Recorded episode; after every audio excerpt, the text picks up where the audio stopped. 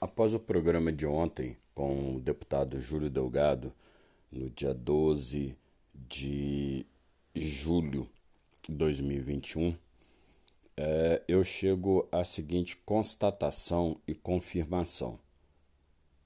Não tem como os adjetivos que eu coloco em que as pessoas é, acham que são exagerados na incompetência, na falta de capacidade, na falta de gerenciamento, na falta de administrativa da prefeitura municipal, né, em, da cidade que moramos, Santos Dumont, né, não ser nítida.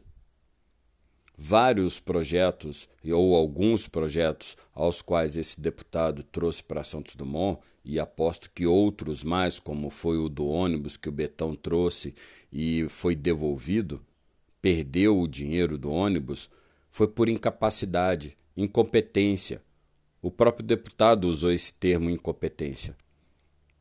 A prova maior disso são 250 mil desde 2019 para o campo municipal no Corro do Ouro, em que está parado por questões de documentação da própria prefeitura. Eram 33 itens faltando entre projetos e documentações. Hoje resume-se em 17 com documentações.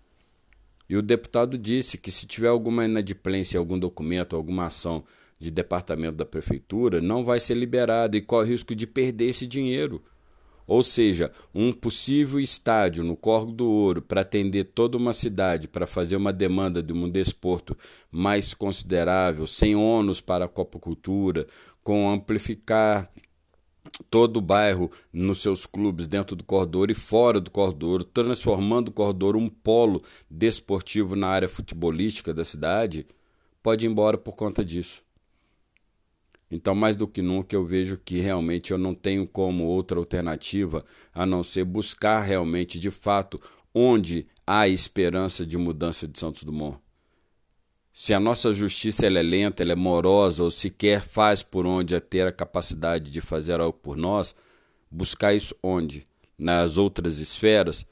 Aí entra na fila de 300, mais de 5 mil municípios, entra na fila de saber qual e quando o nosso vai ser uma vista, ter um olhar mais carinhoso, um olhar mais ponderado, um olhar que seja de fato para poder punir e coibir as mazelas e os desleixos que eles deixam para nós? É impossível. Nós estamos chegando à beira do abismo na cidade de Santos Dumont. Mas é impossível continuar dessa forma, principalmente sabendo que os nossos vereadores não estão nem aí, para saber que a prefeitura não está nem aí e a justiça, se é que existe, Oremos.